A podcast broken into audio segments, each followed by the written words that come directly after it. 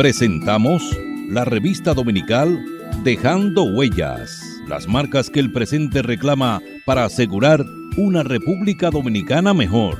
Dejando Huellas.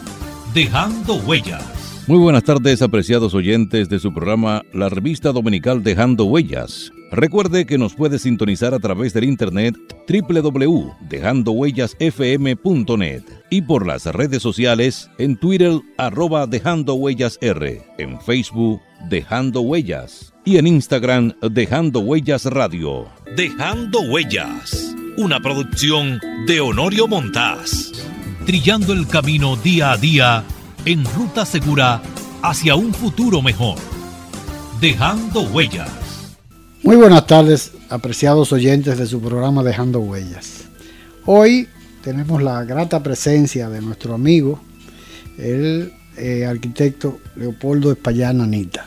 Vamos a, tratar de, satisfacer una serie de, interrogantes e inquietudes que tenemos eh, muchos dominicanos.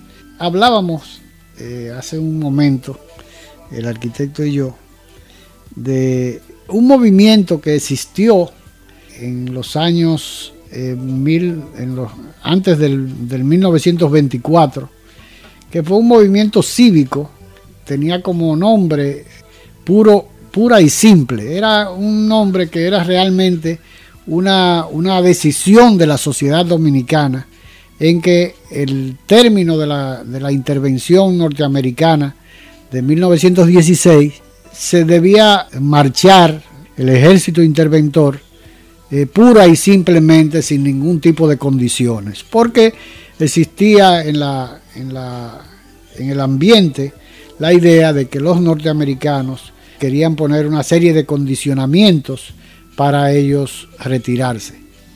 A pesar de que iban a seguir está, ocupando el, país vecino de, la República de Haití y que solamente lo que se estaba tratando era que de, desocupar nuestro país. El arquitecto Español Anita nos estaba explicando acerca de toda esa, esa y de lo que sucedió en esa época, que fue un movimiento eh, civilista, que a veces uno piensa que es necesario que en nuestro país, en este momento que somos asediados por los organismos internacionales, por muchos gobiernos que creíamos amigos y que se han convertido en realmente en enemigos del, del, país, de la República Dominicana, y que han enseñado las garras, han mostrado eh, el refajo, como en el caso de Venezuela, como en el caso de eh, una, algunas de las islas del Caribe,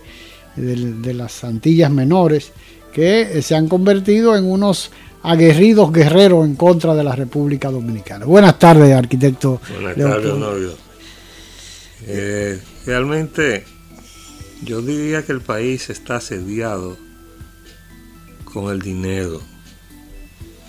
Ese dinero que abunda en manos de las grandes corporaciones extranjeras, a que ha asediado siempre a la nación dominicana y que desde luego ha encontrado siempre quien se venda, porque hay que echar un poco para atrás y recordar que cuando fracasó el movimiento de los trinitarios fue objeto de una traición.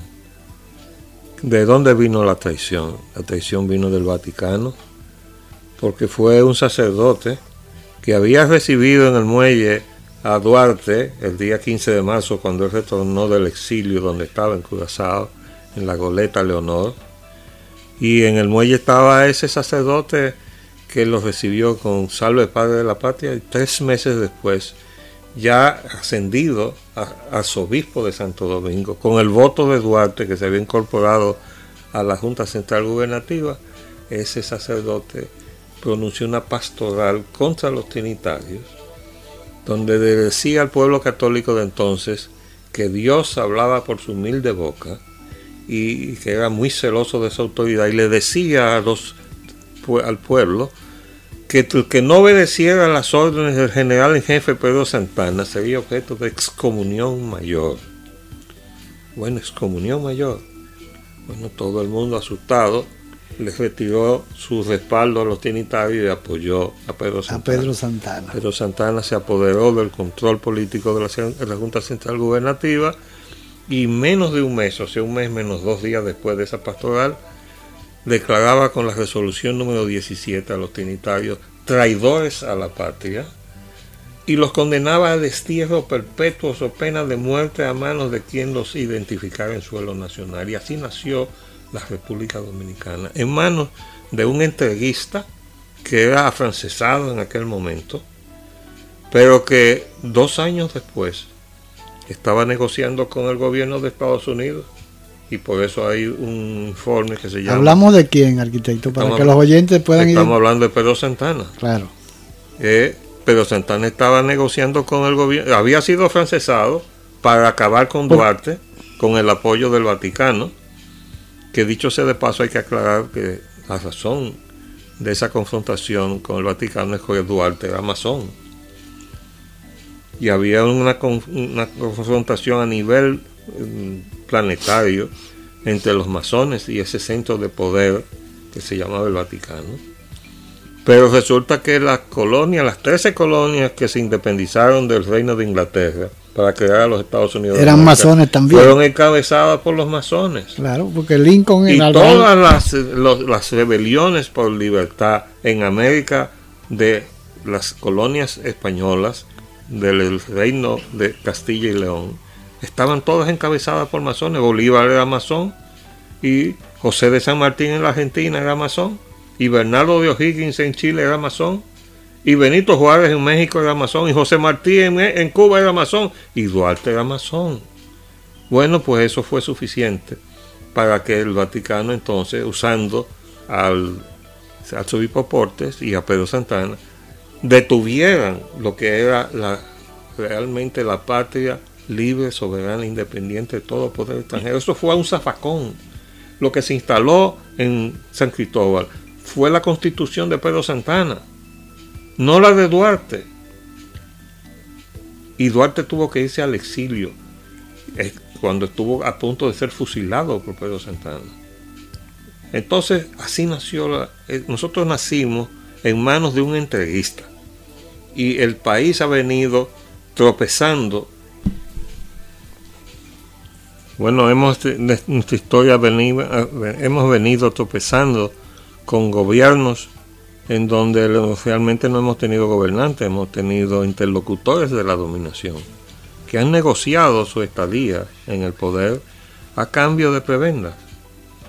Y hemos llegado a la actualidad, donde tenemos un Palacio Nacional ocupado por USAID, rodeando al presidente, y lo llevan y lo traen y disponen de la voluntad del presidente Danilo Medina. Esos son gente de, la agencia de, Estados Unidos, de la AID. La, Agencia, Internacional para el Desarrollo.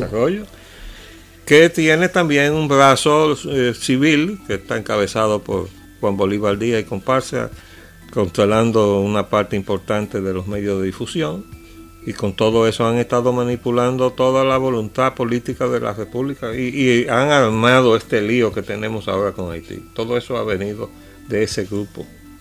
Nosotros realmente, yo digo que el dominicano ahora mismo tiene un reto que viene, de, como ya he dicho, desde el nacimiento mismo de la República, de buscar su soberanía, la capacidad, la libertad de actuar con su cabeza y de decidir ¿eh? por su propia voluntad. Eso es lo que se llama soberanía. Pero nosotros con este cuadro de partidos políticos que tenemos, tenemos el reto de reorganizar la vida política de la nación, porque no se puede contar con ninguno de esos partidos políticos que han renegado incluso de su propia ideología y desde luego que han renegado también de su lealtad a la nación. Ahora, eh, arquitecto, oyendo esta, estas expresiones suyas, a veces le asalta eh, a uno la, idea. ¿Ha habido algún momento en nuestra historia que hayamos podido actuar como un país eh, soberano e independiente? Sí, hemos tenido eh, etapas muy breves. Eh, a mi juicio, por ejemplo, cuando el grupo de la plutocracia que ha estado trazándole su futuro a la nación desde los Estados Unidos de América dispuso la muerte de Trujillo, había pautado y había planificado todo lo que venía después. Estaba ya completamente definida la candidatura como presidente de Villato Fiallo, el médico de la Casa Vicini, y eso era tan seguro que él se mandó a hacer la banda presidencial a Alemania, porque ya estaba seguro que eso iba a ser así, porque así era que se había planificado.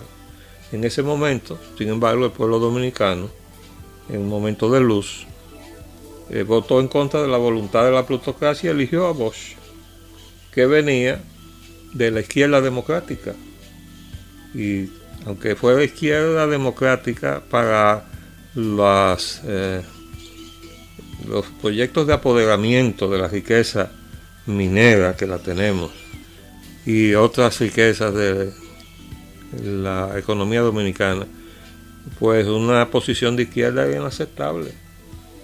Eh, y yo por eso les refuté a, a Víctor Gómez Verdier ese libro que escribió, donde él decía que Bosch se había tumbado él mismo por sus errores.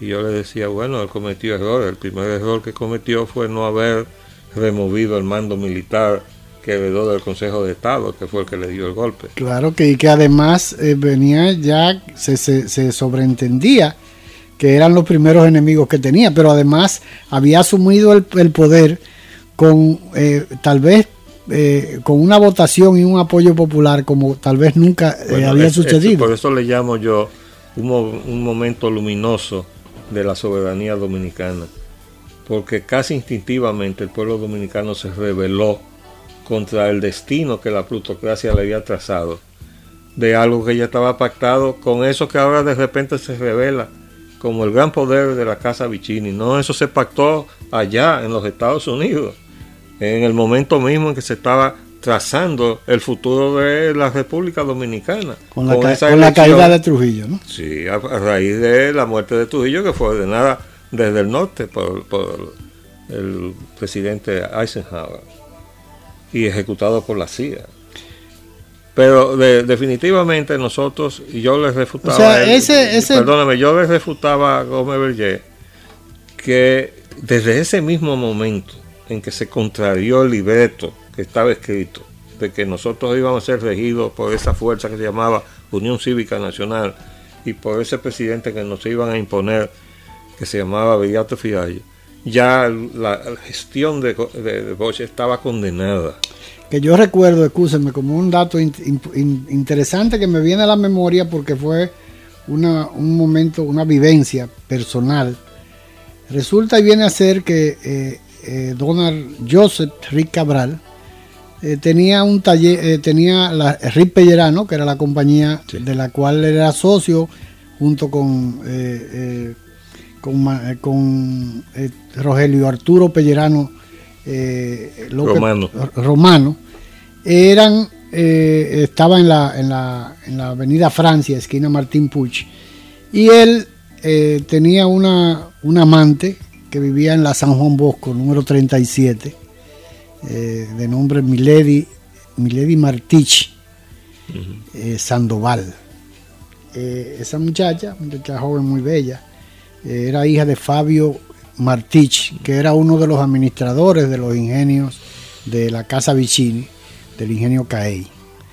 Y Donald vivía con ella, ella era una muchacha joven, pero yo tenía una prima hermana que era, se llamaba, se llama Norma, Norma Eva Martich González, que mi mamá la había criado, ¿no? que era sobrina de mi mamá, porque su mamá había sido la primera esposa de Fabio Martich. Bueno, pero el asunto era que cuando ella, cuando muere Fabio Martich, eh, Milady heredó una casa en la San Juan Bosco, en la número 37, y como éramos parientes, porque mi prima vivía al lado y se había criado en mi casa, ella creó un ambiente en mi casa, ¿no? Entonces Donna Reed, estamos hablando del 56, 57, iba todas las tardes a las 6 de la tarde iba a mi casa. Cuando salía de, de Pellerano, de la Avenida Francia, se detenía ahí. Estamos hablando en el 56, todavía no era más que un comerciante, emprendedor, en una pequeña distribuidora de vehículos que tenía en esa época el Land Rover y el Austin, que eran los únicos vehículos que vendían. Pellerano. Sí, Pellerano. Pero bueno, él en un momento determinado va donde mi mamá y le dice, viuda, me voy, me voy del país. Y yo, eh, mi mamá le dice, pero ¿y por qué Donny, que era como le decíamos, por una cuestión de, de confianza, ¿no? Él me dice, no, que yo estoy involucrado en un movimiento. Él sabía, ellos sabían muy bien que mi mamá no era trujillista, porque mi papá había desaparecido en el 1945, ¿no? Y desde luego él tenía mucha confianza y hablaban, hablábamos de esos temas allá en mi casa, con él, porque él era antitrujillista por su vinculación con los, con los bichinis, que eran, eran parientes, primos, ¿no? El caso es que esa, esa historia termina cuando Donald dice que se va para Estados Unidos allá en Estados Unidos, él tenía un grupo que estaba Pancho Aguirre, usted lo debe recordar, arquitecto. Cubano. Era cubano, pero era un agente del Departamento de Estado, era un funcionario del Departamento de Estado. Junto con eh, Bonilla, Artil, Bonilla Artiles, ¿no? que era uno de los, de los enlaces que tenían los norteamericanos. Y allá estaba también Gianni Vicini, que recientemente, digo hace poco tiempo, falleció. Pero ese grupo eran los que habían diseñado. Le dice Donald cuando se despide de mi mamá formalmente, le dice, no se preocupe viuda que cuando yo regrese y cambie todo esto, el dinero se nos va a salir de los bolsillos. Con esas palabras se despidió, claro, él estaba hablando por él, ¿no? No porque la sociedad en su conjunto iba a disfrutar de toda esa riqueza que tenía el pueblo dominicano. ¿no? Pero eso lo digo para robustecer ese punto de vista que usted eh, ha expresado de que todo este, todo este cambio de, gobierno después de la caída de Trujillo estaba diseñada desde Washington. ¿no? Sí, bueno, eh, ese fue, digamos, la primera etapa, a mi juicio, en donde se se estrenó la soberanía del pueblo dominicano, cuando se opuso al designio que se le había trazado del gobierno de Unión Cívica Nacional con Viriato Piaggio. Pero ¿qué pasa? Que como desobedecimos el libreto, ¿verdad? Bueno, pues a los siete meses vino el golpe de Estado. Pero la cosa no se queda ahí. Nosotros eh, bueno, idealistas impenitentes en búsqueda de la libertad, pues seguimos trabajando, que veníamos trabajando desde el momento mismo de que se produjo el golpe. Intentamos eh, instalar entonces a Juan Casanova Garrido, el presidente del Senado, que le correspondía el orden sucesoral en ausencia del presidente y el vicepresidente que habían sido sacados del Eso fue a partir del derrocamiento del, golpe de Estado. del, triunvirato el 25, el 24 de abril 25 el 25 el 25 de septiembre bueno no pero digo el golpe, al golpe a Bosch o sea inmediatamente después del golpe a Bosch nosotros intentamos con un contragolpe poner a Casanova Garrido presidente del Senado en, provisionalidad hasta que recuperáramos el regreso del presidente Bosch y del vicepresidente González Tamayo, que habían sido eh, forzados a, salirse, eh, a irse del país. Los mandaron para Martinica, creo que fue, ¿no? Sí, bueno, terminaron en Puerto Rico. Sí.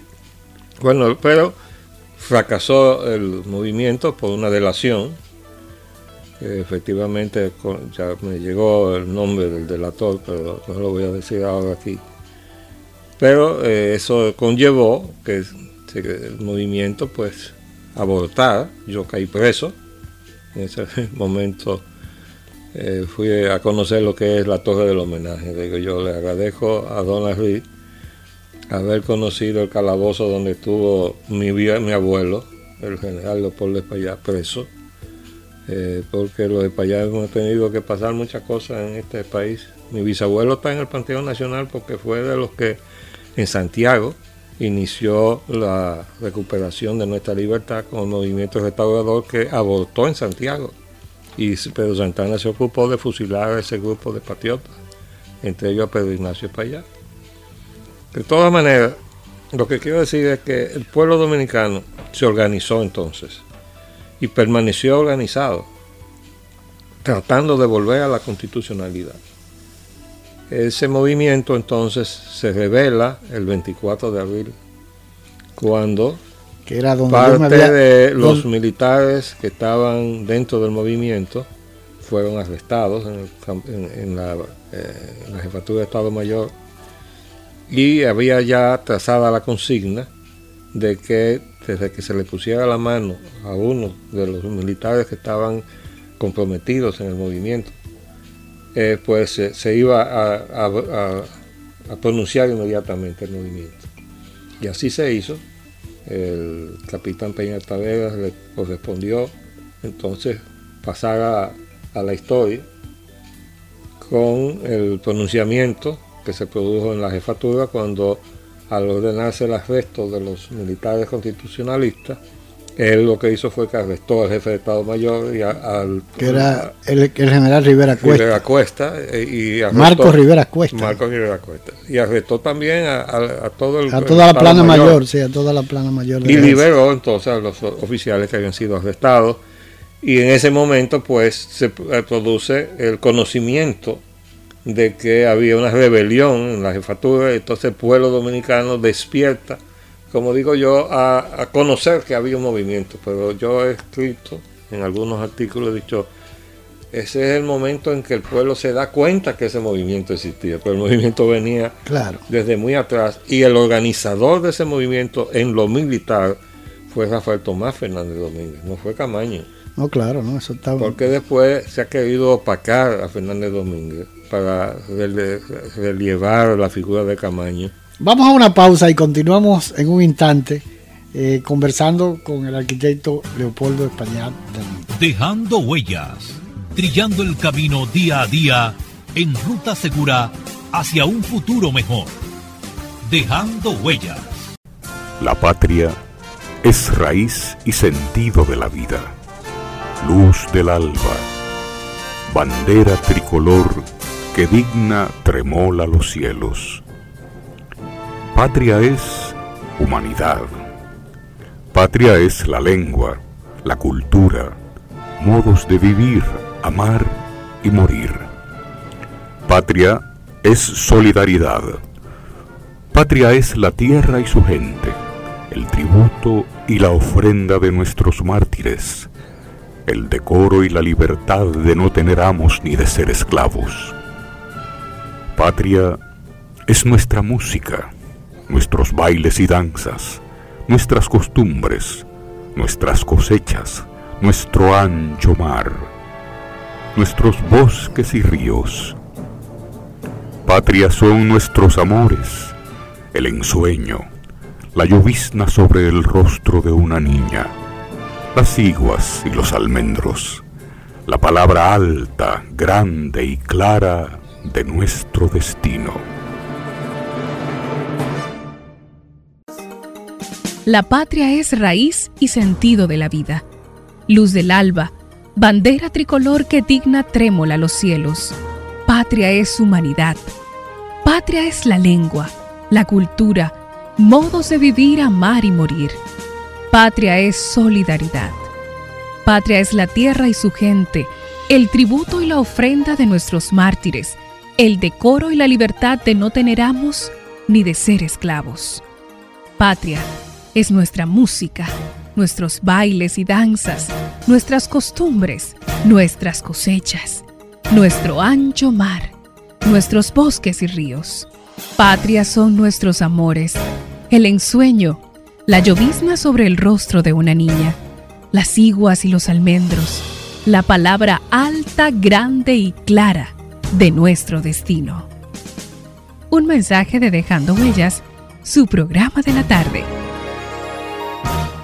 Grupo Punta Cana ha sido pionero por 45 años en el desarrollo del turismo sustentable con iniciativas innovadoras en prácticas medioambientales para el bienestar de la zona y sus habitantes. Entre sus iniciativas están programas de reciclaje, investigación medioambiental, cuidado costero y producción de hortalizas orgánicas. Información al 809-959-9221. Grupo Punta Cana, pioneros del desarrollo sustentable. Ricky, voy a hacer la compra. Mi reina, el tesoro más rico será nuestro. Y mi caballero quiere un juguito rica antes de la aventura. Sí, sí, sí, sí, mami. Ok, pero sin espadas. Encuentra el sorbete dorado de Rica en los empaques de jugos y leches de 200 y 250 ml y gana entradas al pasadía mágico de Rica, donde sortearemos un viaje a Disney para cuatro personas porque la vida es rica. El gobierno debe mostrarse justo y enérgico, o no tendremos patria, y por consiguiente, ni libertad ni independencia nacional. Juan Pablo Duarte, dejando huellas, tu programa de la tarde.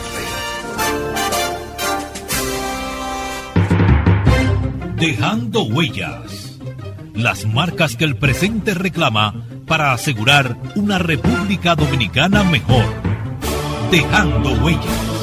Pero independientemente había un sitio que era un, secreto a voces que se reunían muchos militares que habían sido separados eh, de sus cargos en, la Academia Militar Batalla de la Carrera y en el, el, centro de enseñanza de las Fuerzas Armadas, ¿no? Entre ellos estaba Marino Almanzar, estaba eh, eh, el grupo de la bomba. El grupo de la bomba que era precisamente frente al Vizcaya, en la San Martín, esquina, eh, esquina Doctor Delgado, ¿no? Pero yo vivía por ahí, Rafael Tomás vivía por ahí, estaba el, coronel Armando Arturo Sosa Leiva, Armandito, que era consultor jurídico, de la jefatura de Estado Mayor eh, en ese momento era Salvador Augusto Montá Guerrero, el jefe de Estado Mayor, todavía no había pasado eh, a manos de Marco Rivera Cuesta, que fue quien lo sustituyó. Eh, Pero que pertenecían todos al mismo grupo de San Cristóbal. Claro, no, no Marco no, Marco no era de San Cristóbal, no creo. Era del grupo de San Cristóbal también. Bueno, el caso era que ese era el grupo que estaba dominando, aparte de que había un parte del grupo de San Cristóbal que eran balagueristas, ¿no? Que no estaban... A, eso me refiero, porque el grupo de San Cristóbal era balaguerista. Sí, era balaguerista porque había sido un grupo de, militares que habían nacido en la era de Trujillo, en su gran mayoría, y tenían una relación con Balaguer al ser separados del poder en, uno, en, el, en el golpe de Estado cuando eh, el general Rodríguez Echavarría. Pero bueno, eh, la historia es la respuesta que yo quería llegar es de la soberanía que había disfrutado. la segunda, la segunda ocasión entonces es cuando precisamente a partir del 24 de abril eh, ese movimiento asume la reivindicación nueva vez de la democracia dominicana, la reposición de su ordenamiento jurídico legal, o sea, el orden constitucional, y por eso se llamó movimiento constitucionalista, Total para ser aplastado entonces por una nueva intervención de la plutocracia del norte, esta vez en manos de Lyndon Baines Johnson, que ordenó entonces una operación militar que desde el primer día estaba pautada para aplastar el movimiento constitucionalista. Entonces, eso es parte de la historia, pero quiero dejar consagrado que el pueblo dominicano siempre ha tenido la capacidad de prender la luz en un momento crítico y decir, no, nosotros tenemos la capacidad de pensar por nuestra propia cabeza y actuar también por nuestra propia cabeza. Y yo creo que de eso estamos pendientes nosotros. Hablábamos al otro hace unos días eh, eh, de la de lo que realmente había acontecido después de la de la de la desocupación, si se puede llamar así, porque usted me dice que no hubo tal desocupación militar en 1924 de los marines, ¿no? Sino que dejaron un destacamento. Eh, no, perdóneme, los marines se fueron. Lo que pasa es que eh, la plutocracia del norte nos dejó ocupados. Claro. Porque al fin y al cabo, ¿quiénes eran los marines? Los marines eran su instrumento de dominación. Que en aquel momento, pues como llegaban por barco, lo que predominaba era la infantería de marina, de la, de la marina de los Estados Unidos, por eso se llama US Marine Corps. Claro. Pero ahora no llegan por barco, ahora llegan por avión. Y ahora viene la 82 aerotransportada. Aerotransportada que fue una de las que, es la que actúa en caso de su, el atropello a la soberanía de los gobiernos, como hicieron en Panamá. Como hicieron en Panamá y como han hecho en, como hicieron en, Grenada, en Grenada, en una, en una oportunidad en que se inventaron la historia de que los rusos estaban construyendo una, un aeropuerto allá en Y desde luego aquí en el 65 también el boxer llegó, ¿verdad? Claro. Porque estaba muy cerca y desde el primer día el boxer eh, le sabía, porque nosotros intervinimos una conversación entre el coronel Fishburne de la embajada y Milo Jiménez, que estaba en la jefatura ahí en la Feria de la Paz. Que era donde estaba la, Secretaría de la Fuerza Armada. La Fuerza Armada y esa conversación revelaba que el Pentágono había dado órdenes al boxer de, ponerse a de desembarcar, de desembarcar. en contra del movimiento constitucionalista, que sí que desde el primer día, todo eso que vino después con Exford Bunker diciendo que ellos estaban con una posición eh, eh, neutral. neutral, no eso nada de eso era verdad. Y yo tengo algunos detalles que en algún momento que yo contaré, porque yo tomé esa cinta magnetofónica, la puse en un equipo y se la puse a disposición al coronel Camaño. Y le dije, Francis, cuando venga el Borbón, que aquí tú lo llamas aparte, porque mi oficina estaba en Copelo, en el, apartamento 400, exactamente al lado de donde se instaló la jefatura de la, del, gobierno, del gobierno constitucionalista. Entonces yo facilité mi oficina y ahí le instalé esa cinta magnetofónica, y le digo, cuando ellos estén hablando aquí de de la posición del gobierno de Estados Unidos, te dice, háganme favor, pasen aquí y apriete ese botón donde se va a oír la conversación del coronel Fishman. Pero eso nunca se hizo, desgraciadamente. Bueno, vamos a una pausa y continuamos en un instante eh, conversando con el arquitecto Leopoldo Español Dejando huellas, trillando el camino día a día en ruta segura hacia un futuro mejor. Dejando huellas. La patria es raíz y sentido de la vida, luz del alba, bandera tricolor que digna trémola los cielos. Patria es humanidad. Patria es la lengua, la cultura, modos de vivir, amar y morir. Patria es solidaridad. Patria es la tierra y su gente, el tributo y la ofrenda de nuestros mártires, el decoro y la libertad de no tener amos ni de ser esclavos. Patria es nuestra música, nuestros bailes y danzas, nuestras costumbres, nuestras cosechas, nuestro ancho mar, nuestros bosques y ríos. Patria son nuestros amores, el ensueño, la llovizna sobre el rostro de una niña, las iguas y los almendros, la palabra alta, grande y clara de nuestro destino un mensaje de Dejando Huellas, su programa de la tarde. Dominicano, despierta. Están haitianizando nuestro país. Despierta. Que permanezcan sus palabras, sus sentencias patrióticas para que la patria no sucumba, para que no perdamos el amor a su enseña tricolor. Nuestro compromiso es defender la nacionalidad, ese pregón generoso de sangre y amor que Duarte llamó República Dominicana. Seremos consecuente con su legado, con su obra y sus ideas de gloria y honor. Duarte siempre. ¡Viva! la República Dominicana. Porque honrar tu memoria enaltece la patria y al pueblo mismo. Dejando Huellas, tu programa de la tarde. Somos patria. Nos une una cultura, un territorio e idénticos propósitos. Somos patria. Conquistamos la libertad en la espada, en el trabuco y el coraje.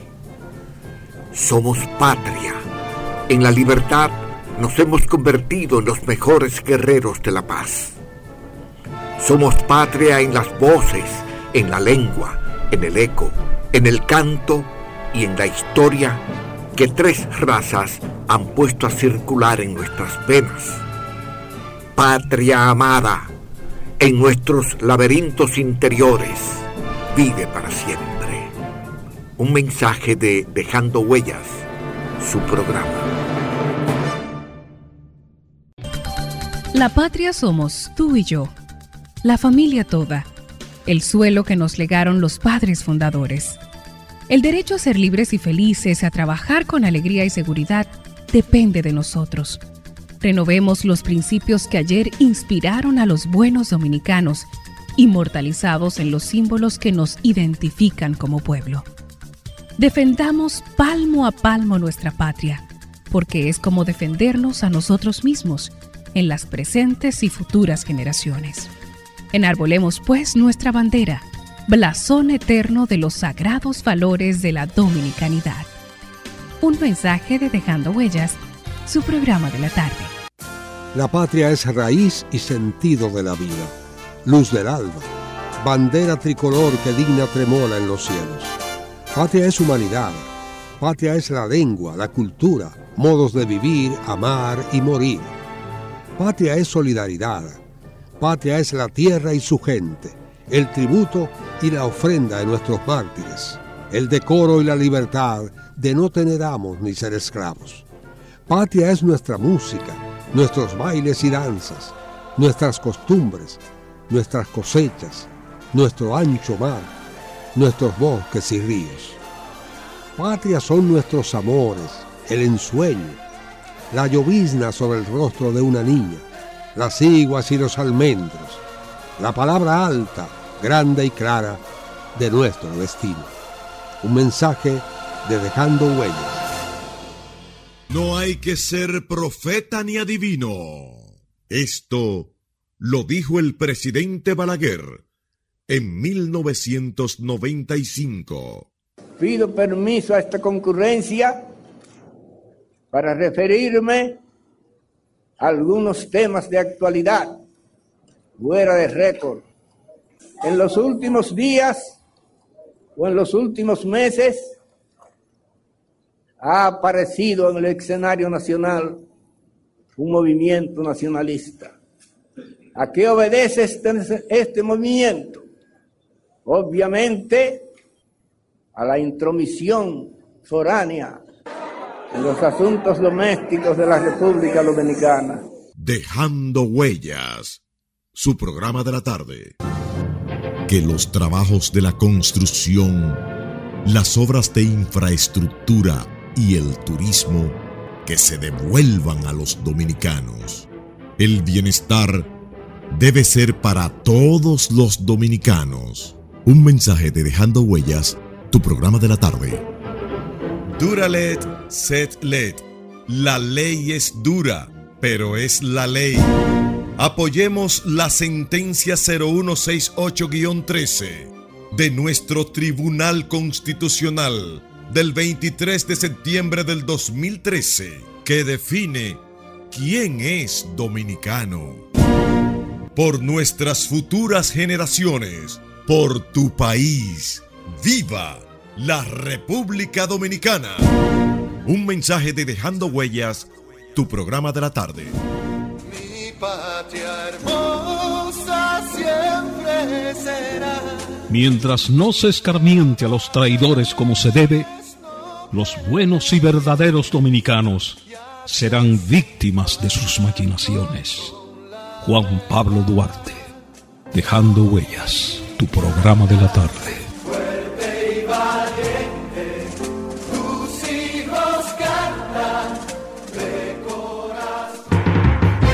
Dejando Huellas, las marcas que el presente reclama para asegurar una República Dominicana mejor. Dejando huellas.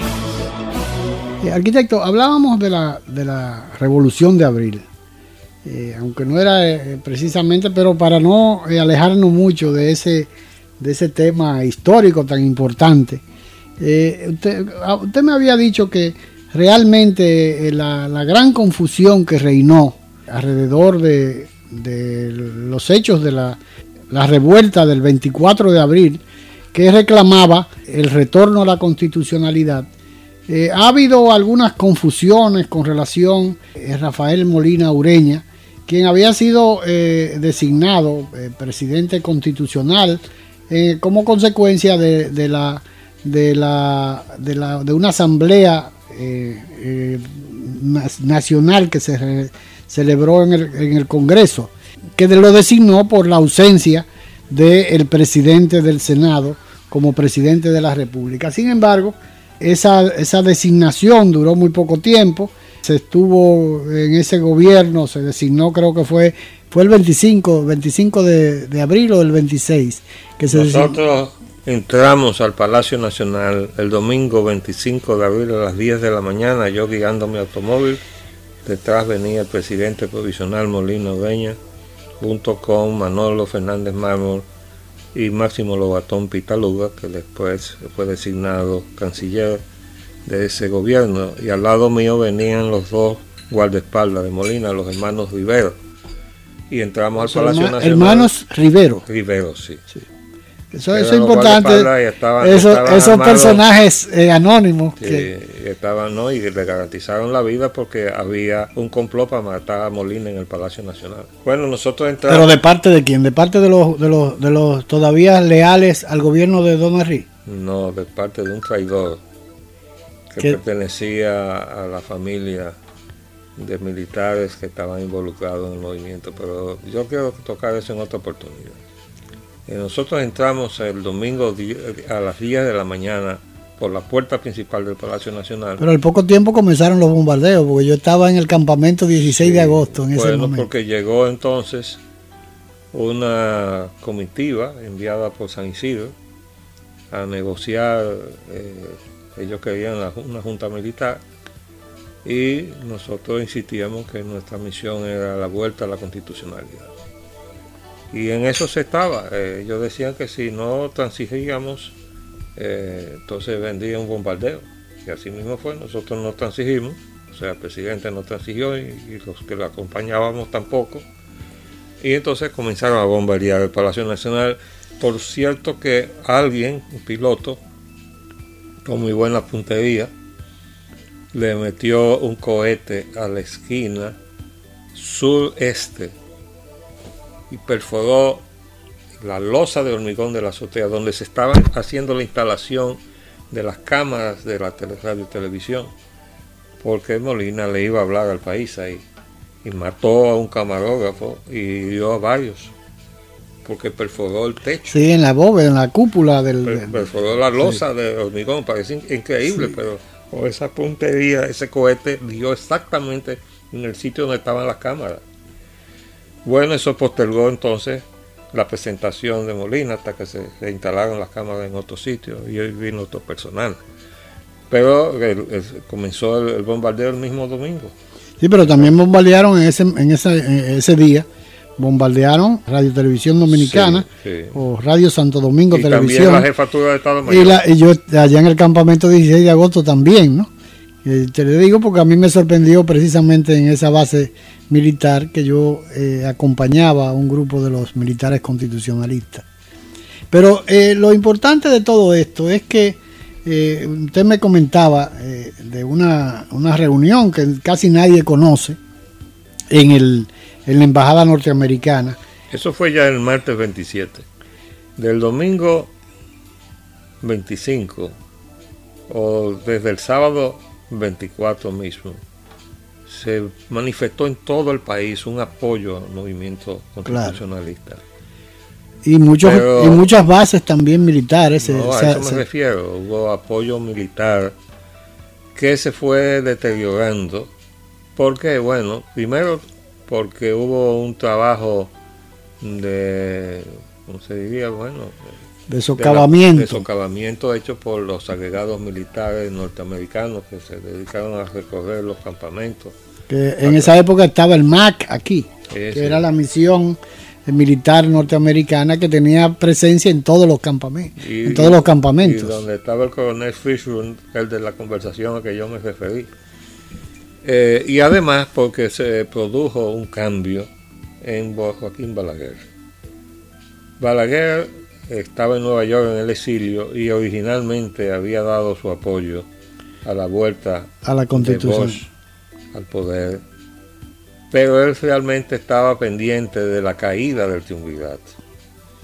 Cuando él se dio cuenta que ya había caído Donald Reed, entonces cambió su agenda y ya se colocó en una posición de stand-by, fuera del apoyo que le había dado inicialmente y que se le había manifestado a través de la juventud reformista, que trabajó con Molina. Ahí estaba Leopoldo Pérez Sánchez, Luis Dime Pablo, Manolín Jiménez, a quien yo vi con frecuencia cerca de Molina, y que trabajaron con algunos militares que eran de simpatía reformista. Sí, claro, que, era de, del se grupo. comprometieron en el movimiento también. Pero bueno, ya para el martes 27, toda la guarnición que venía del sur, encabezado por el grupo de San Cristóbal, eh, venía ya en contra del movimiento constitucionalista porque bueno, porque ya había cambiado la veleta política de la yo, geopolítica. Yo, recuerdo que eh, vino un grupo del batallón que estaba en el, segundo batallón que estaba en San Cristóbal, que venían enarbolando consignas en todo, vinieron desde la carretera de lo que era la avenida 30 de Mayo, ¿no? Por ahí ingresaban y llegaron hasta la feria, venían desde, desde San Cristóbal, una, una marcha eh, militar, todo camuflajeado y con toda la, vestimenta de guerra, y venían cantando consignas eh, de apoyo a Balaguer, que era el grupo de, de, del clan de San Cristóbal. del clan de San Cristóbal, ¿no? Y que incluso tomaron el Palacio Nacional. Llegaron, por eso nos dimos cuenta, porque llegaron hasta el Palacio Nacional, después lo desocuparon. Sí pero porque ya después que se definió el asunto, que entraron los norteamericanos, ellos, se, eh, replegaron. Pero ya ellos venían contra el movimiento constitucionalista. Bueno, pero esa tarde visitaron la embajada de manera inconsulta, tanto Hernando Ramírez, que había sido originalmente el jefe de operaciones militares, que había, sido, el, eh, había sido el, líder eh, por la ausencia de, Rafael Tomás. por, delegación de Rafael Tomás, que había tenido que asentarse del país por delación de que había sido objeto. Igual que Duarte, yo he dicho siempre a su viuda Lete que hay un paralelo increíble en la vida de Rafael Tomás Fernández Domínguez y Juan Pablo Duarte, porque fueron objeto de delaciones, fueron objeto de traición y también han sido objeto de disputa de su mérito, porque a Duarte se le ha querido disputar su mérito. Igual ha pasado con Rafael Fernández Domínguez, pero volviendo al martes, Hernando Ramírez el martes en la mañana había sido sustituido, eh, había designado Molina a Camaño en lugar de Hernando Ramírez, porque Hernando estaba quejado de un ataque de hepatitis, y yo lo recuerdo con los labios en blanco, y ya en la tarde del 27, pues el jefe de operaciones militares era Camaño. Sin embargo, en la Embajada de Estados Unidos hicieron acto de presencia los dos.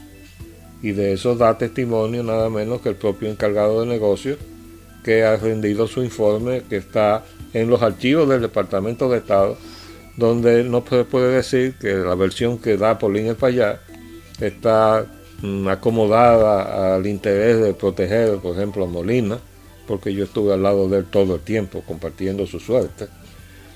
Y yo me recuesto del testimonio que dan los archivos del Departamento de Estado. Que son descalificados ya. Porque están, sí, están disponibles para todo el que quiera consultarlo y además están recogidos en varios libros. Y ahí que dice el encargado de negocio, que ellos llegaron de manera reiterada porque querían ver al embajador que no estaba en el a Tapley Bennett. William Tapley Bennett. Pero cuando ellos llegan por segunda vez, él le pregunta, esta visita reiterada de ustedes se debe entender que ustedes están dispuestos a cambiar la consigna de la vuelta a la constitucionalidad por una junta militar. Y los dos dijeron que sí. Y le dice el encargado del negocio, ¿y Molina qué piensa? Ah, no sabemos. Él está en el palacio. Entonces le dice el encargado del negocio, bueno, yo estoy dispuesto a ir al, palacio a averiguar qué dice Molina.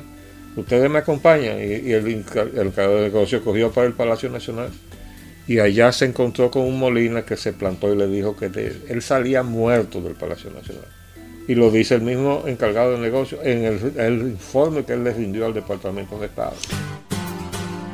Dejando huellas, trillando el camino día a día en ruta segura hacia un futuro mejor. Dejando huellas.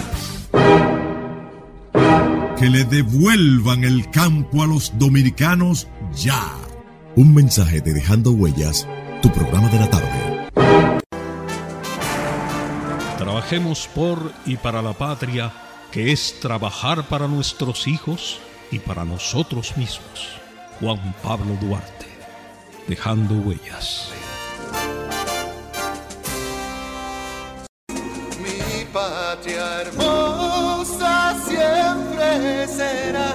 Mientras no se escarmiente a los traidores como se debe, los buenos y verdaderos dominicanos serán víctimas de sus maquinaciones. Juan Pablo Duarte, Dejando Huellas, tu programa de la tarde.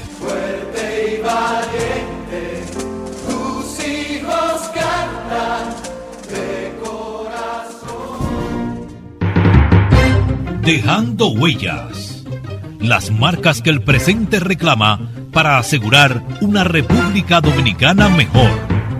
Dejando Huellas. Porque se ha querido vender la idea de Molina, eh, Molina Ureña de que era un tipo cobarde, ¿no? Que, incluso él, él se, se fue y se asiló de inmediato cuando vio la realidad de las cosas. Eso no es una, mentira del tamaño de la catedral. Lo que pasó ahí es que el jefe de operaciones, que era ya Camaño, fue personalmente a buscar a Molina al Palacio Nacional. Después que ya Después de ausentarse el jefe, el, encargado de negocio de Estados Unidos, Molina me dijo, busca eh, un teléfono porque estaba en el primer nivel, eh, en el primer piso. protegiéndose del bombardeo de la Marina. El bombardeo comenzó el martes en la tarde y nosotros entonces nos refugiamos en el primer nivel que estaba fuera de la línea de fuego que incluso eh, la Marina impactó a varias de las residencias que estaban en los alrededores del Palacio Nacional. Bueno, y yo subí al primer piso a buscar un teléfono y llamé a la embajada y conseguí a Camaño. Y le dije, mira Francis, dice Molina que si tenemos que hablar con esta gente, que hablemos aquí en el Palacio Nacional.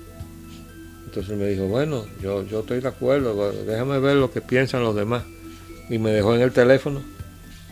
Cuando pasó un tiempo prudente, porque yo estaba bajo el fuego de la aviación y la marina en ese nivel, eh, yo lo bajé y cuando bajo me encuentro con Camaño que había venido personalmente a buscar a Molina. Molina ya no era presidente cuando su jefe de operaciones militares no solamente había ido a hacer esas gestiones. Entonces, eh, se había, eh, en ese momento no se sabía lo que se supo después, que habían transado la consigna de la constitucionalidad por la Junta. Pero el solo hecho de haber ido a la embajada sin que el presidente supiera que estaban en la embajada y que buscando la intermediación para que eh, se suspendiera el bombardeo. Bueno, pero el propio el testimonio que deja el encargado de negocio dice que ellos dijeron que estaban agotados, que estaban completamente fatigados, que no podían seguir la lucha. Pero, pero Camaño se asiló o no se asiló. Dice Claudio Camaño. Sí, en una. En su libro, cosa que yo no sabía, que eh, eh, Francis Camaño amaneció asilado el martes 27 en la Embajada de Salvador. Él salió de la embajada a asumir la posición que le designaba Molina esa mañana como jefe de operaciones militares. Y en la prima noche, esa prima tarde, cuando salimos de la entrevista con, desgraciada entrevista con el embajador americano, que fuimos a mi casa. Desde mi casa se desperdigó el grupo cuando Molina le tomó cuenta de lo que habían hecho.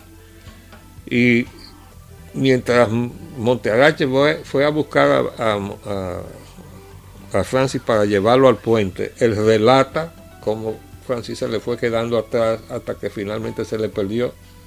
Y cuando fue a averiguar dónde estaba, se había vuelto a asilar en la Embajada de Salvador. Y así que Francis estuvo asilado en la Embajada de Salvador dos veces.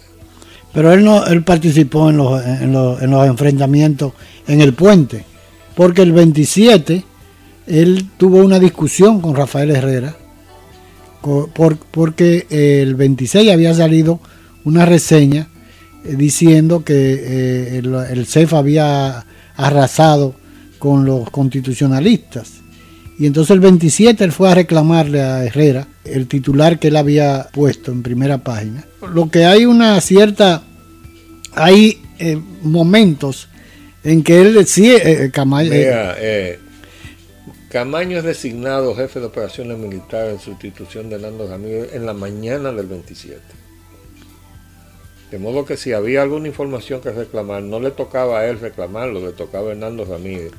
Hasta tanto lo, lo designaran a él.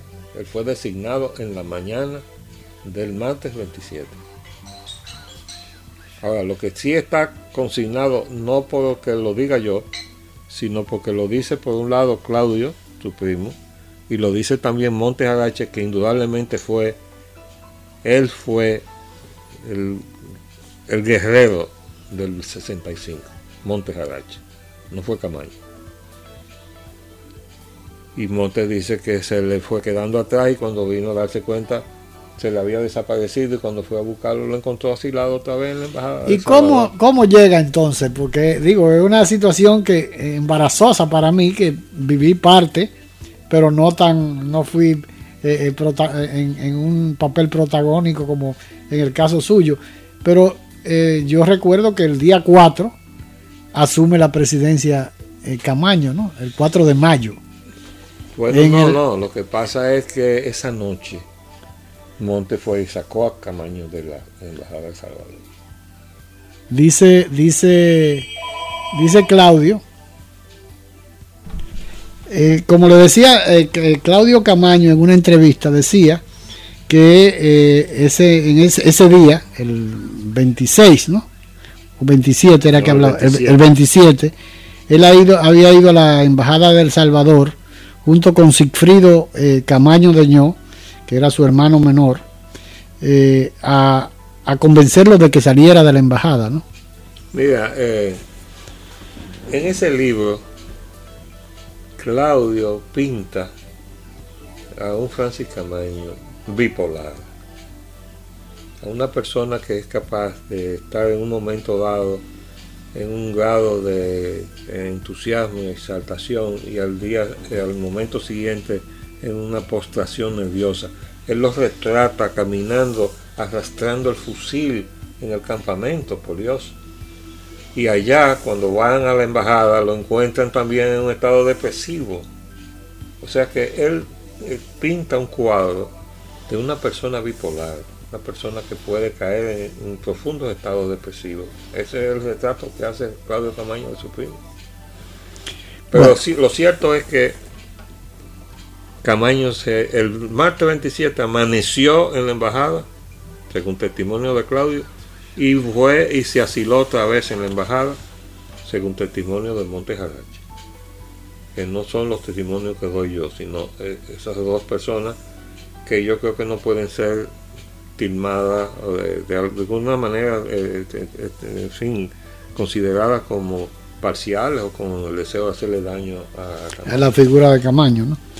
Bueno, pero al fin y al cabo todo esto eh, que hablábamos precisamente de del disfrute de la soberanía. Fue consecuencia también del 24 de abril, ¿no? Que a partir del 24 de abril se puede decir que eh, durante un tiempo el país, unos cuantos días... a la calle a apoyar la vuelta a la constitucionalidad. Ese fue el momento de luz. Cuando surge el movimiento y el pueblo se identifica con el movimiento, y es aplastado con una intervención militar de Estados Unidos. Ahora, arquitecto, volviendo al principio de la Pero hay un detalle que yo quiero decir sobre Rafael Tomás Fernández Domínguez. Cuando él regresa al país, él busca el gobierno constitucionalista. En lugar de encontrarlo en el Palacio Nacional, lo encuentra en el edificio Copelo. El coronel Fernández Domínguez conservó siempre la ternura de su corazón, la que volcó sin mesura en sus amigos, familiares, su esposa, sus hijos. En su última carta a Arlete escribió, Si me pasa algo, sé que vas a sufrir mucho, y tú y mis hijos pasarán trabajo. No les dejo siquiera una casa, pero cuando te veas muy apurada, recuerda que es más que nada porque fui honrado y tengo mis manos inmaculadas, y esto debe servirte de orgullo e incentivo para luchar. Sé que eres valiente y no me defraudarás. Además, recuerda lo que tanto te he dicho. Todos tenemos nuestro destino marcado, y si el mío es morir por mi patria, es el destino más maravilloso que hombre alguno pueda tener.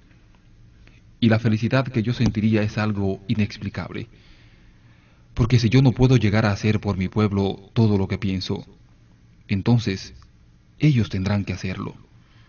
Son mi aporte a la patria que venero, la única herencia que les dejo a ti y a ella. En resumen, incúlcales mis ideales, y entonces, como dice aquel escrito que puse en un cuadro en casa, no habré vivido en vano.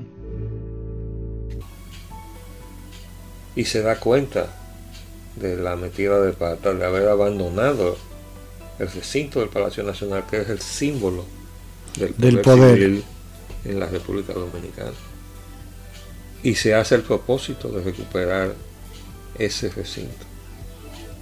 Y desde luego que él también quería hacer algo, él se sentía que necesitaba reivindicar su participación. No se conformaba con haber sido el autor intelectual y, Y el organizador de todo ese movimiento. Y el, el Él engendra- quería- el engendrador él de... quería hacer un- una participación en el acto de guerra, porque sabía que sus compañeros estaban jugándose la vida. Pero ¿qué pasó? Que a él le tiraron una celada. Esa, esa operación fue vendida desde el momento mismo en que se trazó ahí en Copel. Ahí lo esperaron un fuego cruzado de ametrallador. Eso quiere decir que eso fue una celada. A él no lo dejaron cruzar la calle. Cuando él iba cruzando la 30 de marzo, cayó porque tenía un fuego cruzado de ametralladora. Había una ametralladora en lo alto de la Cariga Motors y otra en el edificio de Badín Garrido. Se sabía que él iba a cruzar ahí. Esa es la desgracia de la historia. Pero eso fue así. Pero él se hizo el propósito de recuperar el Palacio Nacional, queriendo en parte eh, resarcir el daño del abandono que se le había hecho a Molina en el Palacio Nacional, que fue dejado solo cuando el encargado del negocio va al Palacio Nacional a preguntarle a Molina sobre la opinión que tenían sus dos jefes militares. Él mismo describe un Palacio Nacional desguarnecido, decía, allí no había nadie, no había vi- vigilante, no había nada. Y retrata un pequeño grupo al lado, en torno a, Molina, en ese primer nivel. Lo retrata el encargado de negocio. Bueno, muchas gracias y será hasta mañana en otro programa Dejando Huella. Juan Pablo Duarte, digno siempre de admiración y respeto, hablaba así. Nuestra patria sabe a sangre y un grupo de dominicanos indolentes hacen de nuestro país una cueva de traidores. Ya preparen nuevamente los cañones. Aquí se peleará con más fuerzas para sacar a los invasores. Juan Pablo Duarte, un mensaje de Dejando Huellas.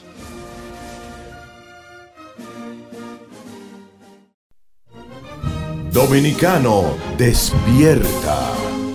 Están haitianizando tu país. Salve el pueblo que intrépido y fuerte a la guerra a morir se lanzó. Aquí no cabe otra bandera, no. Soy dominicano. Aquí no cabe otra bandera. ¿Quieren plata? Aquí te dejo que se queda. Aquí no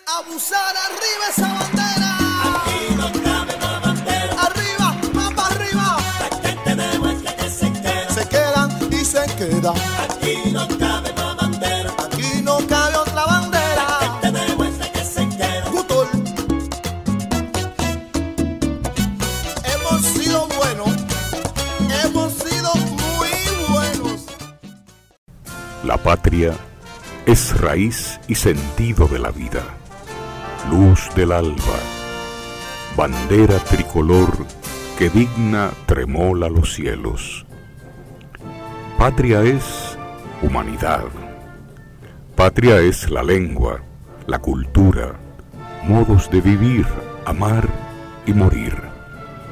Patria es solidaridad, patria es la tierra y su gente el tributo y la ofrenda de nuestros mártires, el decoro y la libertad de no tener amos ni de ser esclavos. Patria es nuestra música, nuestros bailes y danzas, nuestras costumbres, nuestras cosechas, nuestro ancho mar, nuestros bosques y ríos. Patria son nuestros amores, el ensueño, la llovizna sobre el rostro de una niña, las iguas y los almendros, la palabra alta, grande y clara de nuestro destino.